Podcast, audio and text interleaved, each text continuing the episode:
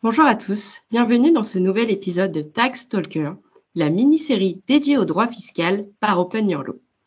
Aujourd'hui, pour échanger sur la contractualisation des relations intra-groupes, j'ai le plaisir de recevoir deux invités. Quentin Letard, responsable juridique du pôle gouvernance et contrats au sein de Before Bank, mais également Vincent Lepaul, avocat collaborateur libéral en prix transfert chez Arsène. Bonjour à tous, merci de participer à cet épisode. Bonjour Justine. Bonjour Justine, bonjour Quentin. Merci beaucoup pour votre participation pour cet épisode d'aujourd'hui qui va s'annoncer euh, très intéressant. On parle souvent du tandem, du binôme juriste-fiscaliste et je trouvais que cet épisode euh, aujourd'hui se prêtait parfaitement à, ce sujet. Ma première question s'adresse pour vous, euh, Quentin.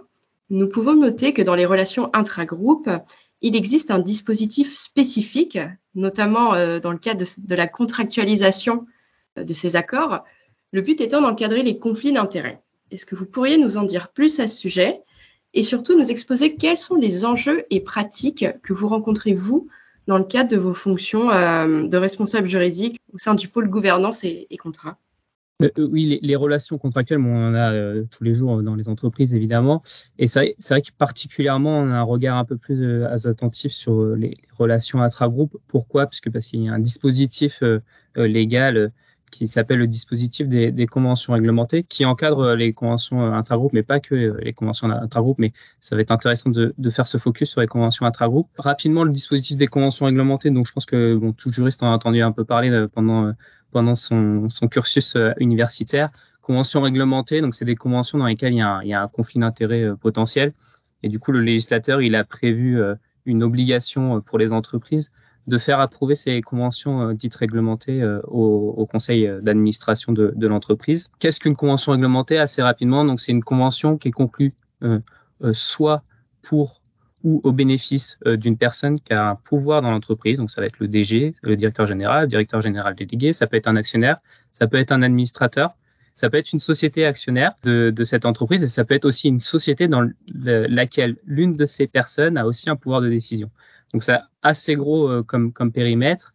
Et euh, donc, comme je le disais, quand on conclut ce type de convention, il y en a ce dispositif des conventions réglementées qui va devoir s'appliquer et qui va nous imposer une autorisation préalable du conseil d'administration pour être signé. Il y a des exceptions quand même à ce dispositif, puisqu'on peut échapper à, ce, à cette présentation devant le conseil d'administration de, de l'entreprise. C'est lorsque la convention elle intervient entre deux sociétés dont l'une détient l'intégralité du capital de l'autre. Dans ce cas-là, on échappe au processus des conventions réglementées à l'autorisation du conseil d'administration. Le deuxième volet, et c'est là où on va rentrer un peu plus dans le cœur du sujet, qui ça va intéresser un peu plus Vincent, c'est lorsqu'on arrive à prouver que c'est une opération courante, donc conclue dans le cadre de l'activité de l'entreprise, c'est assez facile à prouver. Le deuxième point qui est à prouver, c'est lorsqu'on arrive à prouver qu'elle est conclue dans les conditions normales, la convention. Là, on arrive dans un, un domaine qui est un peu plus difficile puisque bah, conditions normales, c'est c'est pas forcément euh, directement défini par la réglementation. Donc soit on va euh, euh, d'experts internes qui vont montrer que la convention elle est, elle est, conclue à des conditions de marché et on aurait pu avoir les mêmes conditions avec un autre partenaire sur le marché, soit parce qu'on a potentiellement mis en œuvre un processus d'appel d'offres qui vient là garantir le fait qu'on est sur des conditions normales. Et on peut avoir aussi l'intervention d'experts plutôt externes à l'entreprise et notamment euh, des avocats. Et on pourra euh, s'attacher notamment la position de l'expert sur les prix de transfert qui viendra encadrer ces conditions euh, financières et qui viendra prouver que l'opération est conclue à des conditions normales. Et ça, c'est un enjeu qui est assez important puisque bah, ça nous évite ce processus assez fastidieux de réunion d'un conseil d'administration euh, bon, les conseils d'administration des entreprises, c'est quand même des organisations qui réunissent des personnes qui sont souvent euh, assez occupées. Ça, ça s'organise pas comme un, point hebdo. C'est vrai que euh, c'est un temps, c'est un temps gagné et euh, Dieu sait que tout le monde sait que le, le temps aujourd'hui c'est quand même la clé de l'entreprise. Voilà rapidement sur le dispositif de ces conventions réglementées sur lequel on, est assez, assez, souvent affecté lorsqu'on fait des, des contrats en, avec des entités filiales de notre entité. Très bien, merci beaucoup euh, Quentin pour votre présentation euh, très très intéressante et surtout au regard des enjeux euh, pratiques, notamment du temps. je me permets de rebondir sur vos propos pour adresser ma question suivante à Vincent. Vincent, sur la base des éléments précédemment évoqués par Quentin. Est-ce que vous pourriez nous apporter votre éclairage de fiscaliste, notamment de prix de transfert, sur les enjeux qui, ont été précédemment soulevés? Oui, tout à fait. Effectivement, c'est extrêmement intéressant ce qu'a dit Quentin, puisqu'il y a des notions qui se, qui se croisent, qui se rejoignent avec la pratique des prix de transfert. Donc, tout d'abord, qu'est-ce qu'un prix de transfert? Je, vais commencer par une petite euh, définition. Il s'agit euh, des, des prises auxquelles une entreprise transfère des biens corporels, des actifs incorporels ou rend des prestations de services à des entreprises associées. Donc, c'est la définition donnée par euh, l'Organisation de coopération et de développement économique, l'OCDE, qui est l'institution vraiment phare principale dans cette matière, puisque le siège de la matière est en fait du droit souple, de la soft law érigé par euh, cette euh, institution.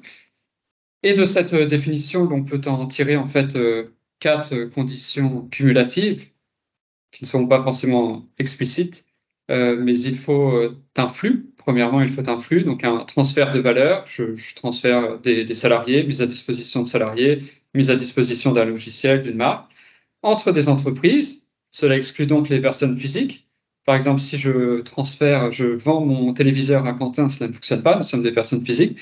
Cela, vise aussi les établissements stables. Euh, il faut que ces entreprises appartiennent au même groupe, et c'est là où cela va rejoindre euh, la, la, matière de Quentin, appartiennent à un même groupe où on parle plutôt euh, plus précisément de notions de contrôle, de droit ou de fait. Donc euh, cela peut être une dépendance économique. Il y a aussi le cas des joint ventures, à 50-50, euh, qui, qui, pose particulièrement problème, et euh, la, le contrôle de droit. Euh, donc, de, de, façon générale, cela dépend des, cela peut dépendre des pays. Par exemple, en Inde, c'est plus spécifique. Le seuil est plus bas, mais de façon générale, il faut détenir plus de 50% d'une filiale, d'une société, pour que l'on considère que deux entreprises sont associées. Et quatrièmement et dernièrement, pour euh, vraiment qu'il y ait un prix de transfert, il faut qu'il y ait un aspect euh, international, que les deux sociétés soient localisées dans des pays différents. Cela étant dit, pour rebondir sur les propos de Quentin, effectivement, j'ai noté que lorsqu'il y a une détention à 100% d'une filiale, on n'a pas besoin des comités euh, et des conseils d'administration pour valider la convention réglementée. Dans le cadre des prix de transfert, c'est totalement différent, euh, puisqu'il faut euh, il faut détenir plus de 50%, et dans ce cas-là, si l'on détient 100%, c'est manifestement un, contrôle de droit. Et la conséquence en est qu'il faut prouver que le prix pratiqué est un prix de marché. Donc cela rejoint les conditions normales qu'évoquait euh, Quentin, à mon sens. Euh, Qu'est-ce qu'un prix de marché? Qu'est-ce que sont des, conditions normales? Pour prouver ce caractère de marché, ce qu'on appelle de pleine concurrence, il va falloir euh, réaliser une, analyse économique. Cela peut se réaliser concrètement par euh, une comparaison avec euh, des, des, transactions publiques, le cours du pétrole par exemple, ou cela peut également résulter de l'analyse des états financiers de sociétés jugées comparables. Donc, dans le cas de Before Bank, il s'agirait de sélectionner via une base de données ou, si l'on en a connaissance euh, via un panel d'entreprises indépendantes qui n'appartiennent pas à un groupe. Il va falloir sélectionner ces sociétés comparables indépendantes et analyser leur euh, situation financière, leurs états financiers, pour pouvoir déterminer vraiment une marge ou un prix euh, dit de marché. Et là où les deux matières peuvent se rejoindre et être complémentaires en un sens, c'est que cette analyse économique euh, qui sert euh, d'un point de vue fiscal à, à, démontrer le caractère de pleine concurrence, le caractère normal, peut venir démontrer les conditions normales de la convention réglementée. Et j'ajouterai juste une dernière précision de mon point de vue, de ce que je comprends euh, des dires de Quentin, et que les conventions réglementées ont vocation à protéger vraiment l'intérêt social des, sociétés du groupe, tandis que les prix de transfert ont vocation à protéger euh, d'une part les, entreprises, mais aussi et surtout les administrations fiscales euh, pour éviter qu'il n'y ait des abus dans, les prix euh, de, de, transfert, qu'il n'y ait pas un prix qui soit minoré ou au contraire surévalué et que cela tende à réaliser un transfert indirect de bénéfices à l'étranger. Merci beaucoup Vincent pour cette réponse très complète euh, qui vient se superposer aux enjeux évoqués par Quentin notamment au regard fiscal et surtout prix de transfert, qui est une matière en plein boom, si je puis dire, avec des enjeux croissants. Ma prochaine question pour vous, Quentin, on a évoqué qu'il y avait une contractualisation dans certaines, sous certaines conditions des accords euh, intra-groupes.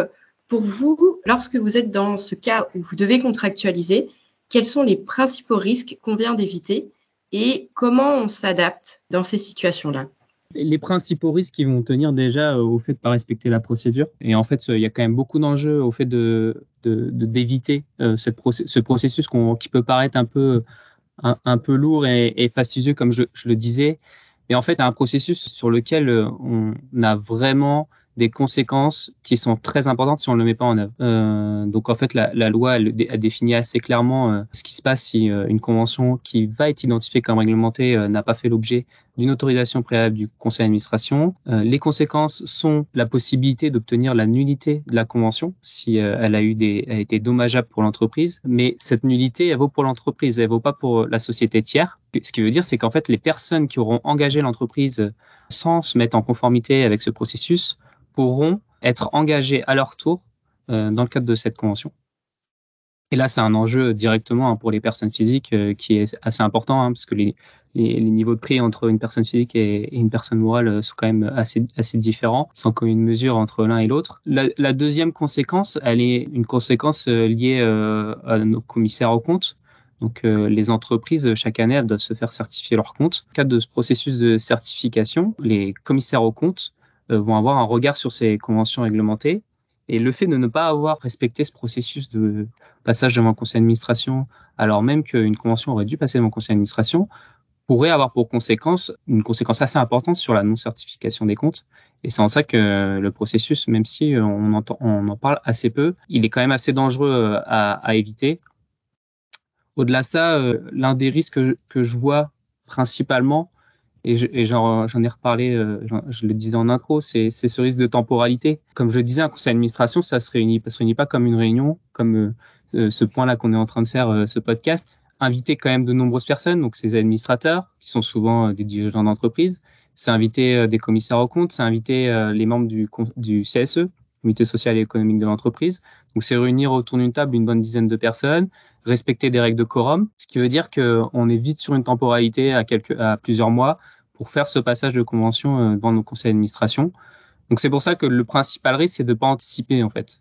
C'est de se dire que euh, bon bah c'est des relations intra-groupe, euh, c'est de la popote interne, on n'a pas besoin de, de se préparer. Non, en fait là et c'est là où je reviens sur les propos de Vincent, l'intérêt de l'entreprise en elle-même prime sur l'intérêt du groupe dans le cadre des conventions réglementées, dans le sens où on sera sanctionné si on n'a pas fait en sorte que l'intérêt de son entreprise ne soit pas mis en avant de l'intérêt groupe. Donc évidemment, il y a toute une partie euh, des entreprises euh, du secteur, euh, international où c'est de la détention directe entre la société mère et la société fille. Et là, on en revient à ce que je disais au départ, on, on, on élude ce processus-là. Mais il y a quand même énormément de gros groupes euh, mondiaux et français, il y en a beaucoup sur le marché français, avec énormément de filiales. Et ben directement, quand on fait une convention entre deux filiales d'une même d'un même groupe, on n'a pas une détention directe à 100%, donc on est obligé de se soumettre à ce processus de, de validation devant nos conseils d'administration. Donc c'est ça les, les, principaux risques, c'est la nullité et c'est euh, la, la non-certification des comptes et puis c'est ces enjeux de temporalité de bah, si on se dit qu'on veut pas se mettre en risque, c'est du coup passage en conseil d'administration et c'est du coup du temps un peu plus encore perdu dans la contractualisation et la mise en œuvre du business qu'on entendait mettre en œuvre. Très bien, merci beaucoup Quentin pour votre réponse. Effectivement, euh, il convient de le dire et le redire. L'intérêt de chaque entité euh, doit primer et, euh, surtout au, niveau juridique, la notion de groupe, in fine, n'existe pas vraiment. C'est l'entité et sa personnalité juridique qui prévaut, non, celle du groupe. Ça, c'est un, un enjeu qu'on rencontre souvent en tant que juriste ou même fiscaliste de devoir expliquer aux non-juristes ou aux opérationnels que non, euh, ce n'est pas parce que cela fait partie du même groupe euh, que qu'on est dans des, euh, vases communicants. Prochaine question est pour vous, Vincent. une nouvelle fois, j'imagine que vous, au regard de la réglementation juridique, vient se superposer des exigences fiscales. Donc pour vous, au niveau du prix de transfert ou même de la fiscalité, qu'en est-il de l'exigence de matérialisation des accords aussi bien en France que dans d'autres pays? Est-ce que vous avez des risques? Quelles pratiques constatez-vous? Ou même, euh, est-ce qu'il y a des attentes particulières des, administrations à ce sujet? Merci Lucie. Euh, oui, concernant la contractualisation, il faut savoir que du point de vue euh, international de l'OCDE et même dans la plupart des pays comme la France, il n'est pas exigé qu'il y ait un contrat écrit, un contrat peut-être verbal. Cependant, il est fortement recommandé de contractualiser la relation pour au moins deux raisons. La première, et, euh, et cela répond à, votre dernière question, quelles sont un peu les attentes des administrations fiscales euh, ou autres, eh bien, c'est euh, l'un des principaux documents qui sont demandés par les administrations fiscales lors de contrôles fiscaux, car cela permet vraiment d'avoir une idée claire de la transaction intragroupe, puisque cela décrit les obligations des parties notamment et surtout la clause de prix. Et euh, deuxième, euh, deuxième raison, euh, c'est le fait également de pouvoir améliorer, renforcer la politique prix transfert du groupe et notamment sa cohérence. puisque sans entrer dans les détails, ce n'est pas l'objet de nos propos aujourd'hui, mais il existe aussi en prix transfert des obligations de pure conformité, de compliance, euh, que sont les documentations prix transfert avec les master files et les local files, fichiers principaux et fichiers locaux. Et dans ces fichiers, en fait, qui vont venir décrire euh, le, groupe, présenter le groupe, ses activités ou une entreprise locale en particulier, et notamment et, surtout les transactions intragroupes qui impliquent euh, ces, sociétés du groupe. Ces, euh, ces documents, en fait, vont devoir retranscrire les, les, obligations des parties, avec ce que l'on appelle l'analyse fonctionnelle, les fonctions, donc les obligations réalisées par les parties, les actifs euh, utilisés et les risques euh, supportés. Et il est très important de contractualiser la transaction en amont de la rédaction de cette euh, documentation pour pouvoir vraiment avoir une cohérence entre l'ensemble des documents du groupe. Donc, lors d'un contrôle fiscal, cela permet de démontrer que euh, la politique prix transfert est robuste, a été pensée, réfléchie en amont et euh, qu'elle est vraiment euh, respectée aussi bien d'un point de vue juridique que fiscal, qu'il n'y a pas de déconnexion entre les deux. Et aussi, un troisième élément, ce, serait également de pouvoir bénéficier de certaines clauses. Donc, par exemple, pouvoir réaliser des, ce que l'on appelle des ajustements prix transfert de fin d'année ou tout simplement pouvoir bénéficier d'une d'une révision de, du prix s'il y a un imprévu, ce que l'on appelle la révision pour imprévision en, en France. Donc, euh, nous avons eu le cas lors de la crise Covid. Euh, les, les, prix pratiqués ont dû être revus dans certains secteurs d'activité, puisque les, marges ont été fortement impactées à la baisse ou à la hausse, au cas échéant. Sauf que si l'on ne prévoit pas ce, genre de clause, dans certains pays, il n'est pas possible de réviser le, le contrat d'un claquement, de doigts comme cela. En France, corrige-moi si je, si je me trompe, Quentin, mais de, de mémoire, normalement, euh, c'est possible. Sous certaines euh, conditions, le, le, Code civil français euh, permet de, de, réaliser une révision pour imprévision en dehors du contrat, mais dans, dans certains pays, ce n'est pas le cas. C'est pourquoi, pour l'ensemble de ces raisons, il est préférable de contractualiser la relation intragroupe et de rédiger des contrats intra-groupes. Euh, et si je peux ajouter euh, l'œil de la pratique, d'un point de vue euh, prix de transfert, euh, nous allons surtout nous focaliser sur les obligations des parties pour bien retranscrire les, fonctions qui sont réalisées. Donc, par exemple, je ne sais pas, euh, fabriquer euh, un ordinateur, vendre l'acheminement, la logistique de cet ordinateur, le service après-vente. Donc, il va bien falloir déterminer quelle partie réalise ces euh, obligations et quelles sont ses contreparties. Essayer de retranscrire également les actifs et les risques utilisés et supportés. Et surtout, très important, c'est là où il y aura la plus-value également euh, d'un spécialiste de la matière, un prix transfert, ce sera la rédaction ou la revue de la clause de prix, de la rémunération des, des entités euh, liées du prestataire de service, du vendeur le cas échéant, pour s'assurer euh, qu'il s'agit bien d'un prix de marché, d'un prix que cela reflète un prix de marché. Très bien, merci beaucoup Vincent pour votre réponse. Depuis le début de l'épisode, nous pouvons constater que la question des conventions intra-groupes soulève de nombreux enjeux, aussi bien en droit des contrats que fiscal. Et comme on a pu le voir, chacune de vos réponses apporte une vision complémentaire, ce qui prouve, même si cela ne semble plus à, devoir être démontré, qu'il est nécessaire pour les juristes et les fiscalistes de travailler en tandem. Selon vous, comment il est possible de créer, mais également de renforcer cette synergie? Comment on peut sensibiliser l'un aux enjeux de l'autre sans, euh, sans être trop contraignant Comment voilà, on crée cette alchimie Et je vous laisse vous entendre, vous deux, sur l'ordre dans lequel vous souhaitez répondre je, vais bien commencer comme ça, euh, Vincent il répondra à mes propos. Et, c'est un peu c'est assez marrant parce que du coup ça va, ça va faire euh, travailler un peu mes deux casquettes à la fois de, responsable corporate et de responsable euh, contrat. Les propos qui ont été tenus par Vincent, ils vont répondre quand même à beaucoup de, mes enjeux, à la fois en, termes de, d'encadrement de, la vie de l'entreprise dans le cadre de droit des sociétés, donc l'application des conventions réglementées, puisque bon, le dispositif des conventions réglementées reste principalement un dispositif de droit des sociétés, mais dans euh, ma pratique euh, du contrat de la négociation contractuelle, pour qu'un contrat fonctionne bien, déjà il faut avoir conscience, il faut que toutes les parties aient conscience que le contrat, certes, il est en règle générale et principalement négocié par les, juristes, mais dans l'application du contrat, elle est assez peu organisée par les juristes. Euh, j'entends par là que euh, on, a des difficultés à faire prendre conscience euh, aux parties prenantes de, de l'entreprise que le contrat c'est un mode d'emploi pour eux.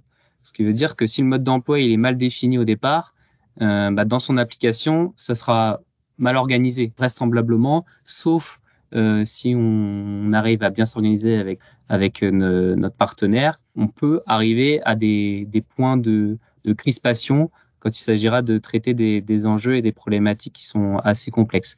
Donc c'est vrai que moi, quand je suis en, négociation contractuelle, j'essaie de m'attacher toutes les expertises de l'entreprise, que ce soit de l'expertise de sécurité, euh, des achats, euh, les métiers en eux-mêmes, hein, euh, marketing, ce genre de choses, et le fiscaliste et une expertise en soi. Et notamment quand on quand on parle de quand Vincent parlait des éléments de rémunération, de définir si on est un prix de marché, ça c'est une expertise que aujourd'hui un juriste euh, euh, n'a pas forcément. Le juriste, il a l'expertise de la cohérence du contrat, il a l'expertise évidemment sur les clauses très euh, réglementaires et les clauses très contractuelles, mais sur des clauses très spécifiques d'encadrement des conditions financières avec le respect des, des enjeux de l'ensemble des parties prenantes et le respect aussi des enjeux groupes c'est vrai qu'on sort assez vite d'une casquette, d'une expertise qui est nativement euh, chez les juristes contrats, sauf avoir euh, développé et avoir euh, eu vraiment énormément de, cours en, fiscalité. C'est en ça où en fait on se répond bien. Et c'est vrai que pendant tout l'échange, on, on, parlait un peu de notre côté convention réglementée, prix de transfert.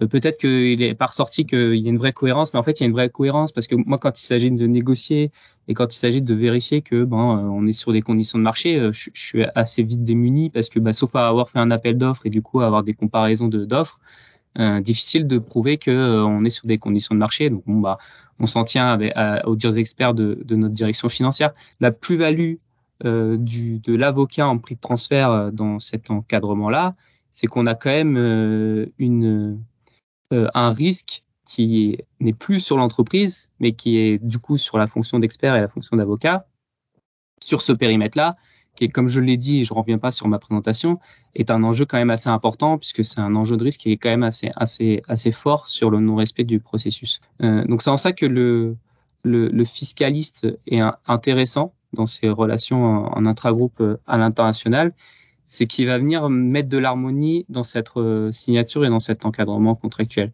Euh, et du coup, en fait, euh, même si on a l'impression que, et je, reviens à mes propos, c'est que prix de transfert, c'est loin du droit des sociétés ou du droit contractuel. En fait, toute la démarche et toute l'action qui aura été fait, faite par l'avocat en prix de transfert ou le fiscaliste en prix de transfert, eh ben, euh, on va en bénéficier dans tout le processus qui va suivre, dans la négociation euh, des prix et dans la négociation dans la mise en signature de la convention.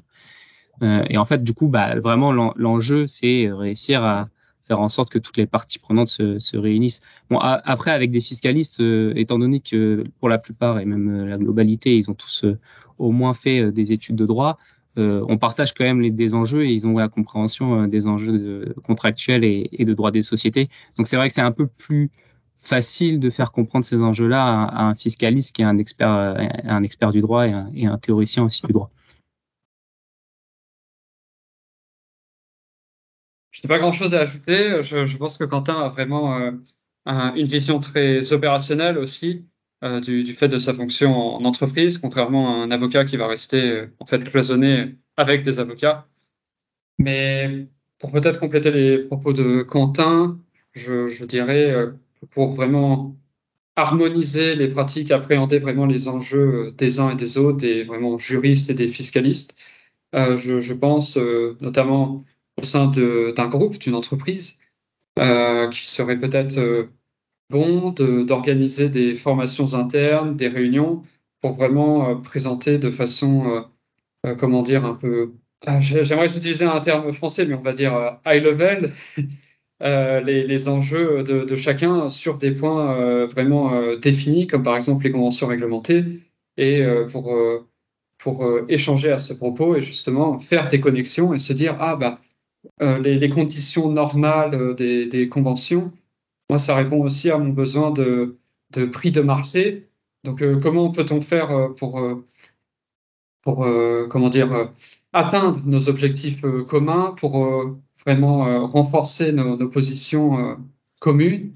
Je, je, pense qu'il pourrait être opportun de, de, renforcer vraiment les communications entre les deux fonctions par ce biais. Très bien, merci à vous deux pour vos réponses euh, une nouvelle fois complémentaires euh, qui illustrent bien euh, l'essence même de cet épisode, le binôme, le tandem fiscaliste-juriste.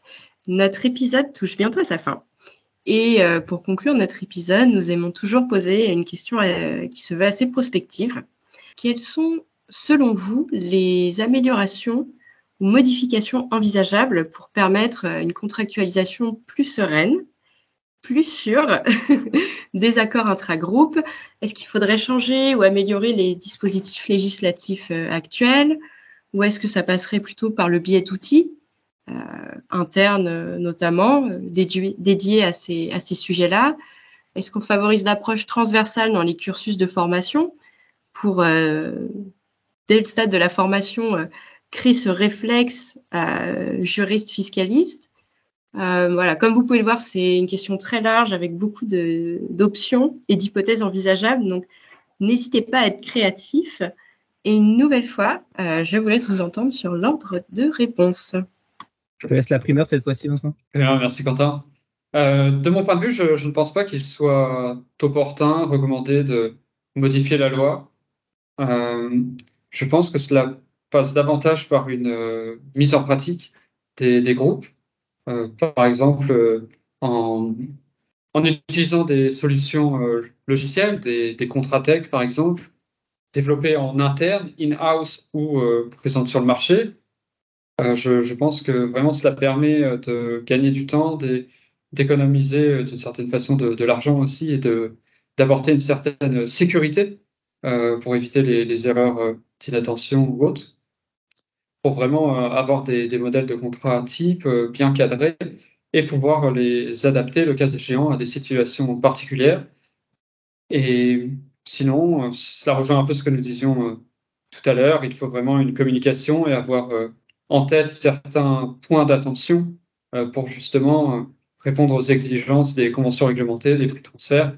Donc là, pour moi, cela passe davantage par de la formation ou alors en peut-être en rédigeant un, manuel interne vraiment très rapide et visuel, en, faisant, en recourant au legal design, euh, peut-être en l'insérant dans la Contratech. Et euh, cela pourrait être une idée également, mais pour moi, ça passe vraiment par la mise en œuvre euh, opérationnelle et non pas par une modification de la loi. Mais je, laisse d'abord à la Quentin, peut-être qu'il a un, autre avis sur, sur la question du point de vue des conventions réglementées notamment. Je, je, partage complètement le point sur le fait que pour moi, euh, la modification de la loi serait pas opportune. Pourquoi? Parce que en fait, cette loi, cette loi-là nous permet aussi d'être un levier pour euh, faire en sorte que l'intérêt de notre entreprise prime sur l'intérêt du groupe. Même si euh, les enjeux groupes sont, doivent être pris en considération quand on fait de la contractualisation d'intra-groupe, il ne faut pas oublier que quand même, on est tous des entreprises autonomes tous des sociétés autonomes et notre métier en tant que juriste de l'entreprise dans laquelle on est, euh, c'est de faire en sorte que c'est son intérêt prime sur celui du groupe. Donc pour moi, la loi vient apporter un dispositif qui vient garantir ça, et du coup un dispositif qui est difficile de, d'éviter si on veut pas euh, entrer dans le risque. Donc euh, la modification de la loi, pour moi, elle est pas, elle est pas opportune. Euh, et du coup, je, je, partage la deuxième position de, de Vincent. Le vrai sujet, c'est l'acculturation et la compréhension des, métiers des autres. Euh, moi, j'ai cette chance-là d'être dans une entreprise à taille humaine, donc euh, c'est assez facile de discuter avec les différents métiers. Et en fait, chaque jour, on en apprend un peu, plus sur les enjeux de, l'autre métier. C'est en comprenant les enjeux de l'autre métier qu'on arrive ensuite à avoir une harmonie qui est un peu plus, intéressante et un peu plus efficace. Euh, et c'est vrai qu'en préparant euh, ce podcast, comme je vous l'ai dit, j'avais des questionnements sur ce métier de, de prix de transfert. Est-ce qu'il y avait vraiment des, des interactions avec mon sujet des conventions réglementées? Et, et ça montre que bah, même si j'ai eu des cours de droit, ces sujets-là sont des sujets d'experts et c'est des sujets que même un juriste qui a euh, un master, euh, un master en droit euh, n'a pas euh, connaissance. Et du coup, maintenant, je saurais que si j'ai une convention intra-groupe avec une filiale du groupe Créacole à l'international, je saurais que je pourrais me émettre l'hypothèse est-ce qu'on n'est pas dans une dans une problématique où il y aurait des enjeux de prix de transfert et sur lequel j'aurais l'accompagnement d'un fiscaliste qui pourrait m'aider à régler ce sujet-là des conventions réglementées et des conditions euh, normales, qui en fait c'est vraiment la fin du processus. Donc, euh, comme il interviendra avant, on, on, aura pu euh, répondre à mes enjeux à, la fin. Donc vraiment, c'est moi, je finirai sur ça. C'est vraiment la culturation qui est le plus important dans une entreprise, au-delà de, de l'encadrement et de la mise en place de processus comprendre les enjeux des autres, c'est faire en sorte que son métier soit plus efficace et, et être euh, une vraie partie prenante euh, euh, au business de l'entreprise. Merci beaucoup, Quentin. Pour répondre à, une partie de ta question, Justine, concernant la modification potentielle du cursus des juristes et des fiscalistes, je, je ne sais pas ce qu'en pense Quentin, ce serait intéressant d'échanger à ce sujet, mais je ne pense pas que ce soit nécessaire. Il est, le programme est déjà très vaste il y a déjà énormément de, de bases à acquérir en droit des contrats, droit des obligations, droit bancaire, que sais-je, pour euh, vraiment une formation de juriste pur à l'université. Euh, en revanche, peut-être qu'il pourrait être opportun de, dans certains cursus spécifiques en master 2, par exemple, d'apporter une petite, un petit vernis, une petite touche sur ces enjeux. Par exemple, pour quelqu'un qui va se spécialiser en droit bancaire, et qui a vocation à, travailler dans un groupe international, puisque de façon générale, les, banques en général sont, des groupes, euh, il serait peut-être intéressant d'avoir un cours, une introduction, un séminaire peut-être aux divers enjeux euh, annexes, prix de transfert, mais pas que. Il y a sûrement d'autres d'autres enjeux également, d'autres problèmes qui peuvent euh, être soulevés par la pratique du droit bancaire à l'international au sein d'un groupe. Et euh, de même, euh, au sein des formations de fiscalistes, le, le, programme est très vaste, que ce soit une formation vraiment spécialisée en prix de transfert, comme dans certains pays à l'étranger, aux Pays-Bas, si je ne m'abuse, en Pologne, ou euh, en France, des formations plus généralistes en droit fiscal. Le programme, pareil, est, est très vaste, mais peut-être que cela pourrait être intéressant d'avoir en plus un petit séminaire de 2-3 heures sur tous les aspects annexes liés à la pratique internationale avec les conventions réglementées ou autres. Ou même les restructurations avec euh, tout ce qui concerne euh, les, les plans sociaux, je, je ne sais pas, j'imagine qu'il y a aussi peut-être des, des, des, sujets. Très bien, merci beaucoup Vincent. Euh, il y a aussi Quentin pour vos réponses très complémentaires. Est-ce que Quentin, vous souhaitez rebondir sur les propos de Vincent ou? Non, je, je, je partage les propos. Euh, enfin, je le dis assez souvent aux personnes qui m'entourent. Euh, J'en apprends tous les jours euh, quand je suis chez Before Bank et dans des entreprises à taille humaine. Mais l'important, c'est vraiment de s'intéresser au métier des autres et de pas rester dans cloisonné dans son dans son expertise et de pas sourire au métier des autres.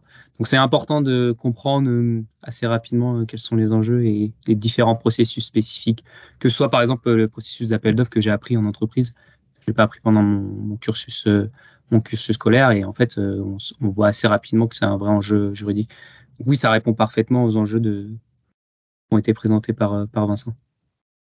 Très bien, écoutez, euh, je vous remercie tous les deux pour cet épisode très intéressant. Dis à très vite. Merci beaucoup. Merci, Merci beaucoup. Bonne journée, au revoir.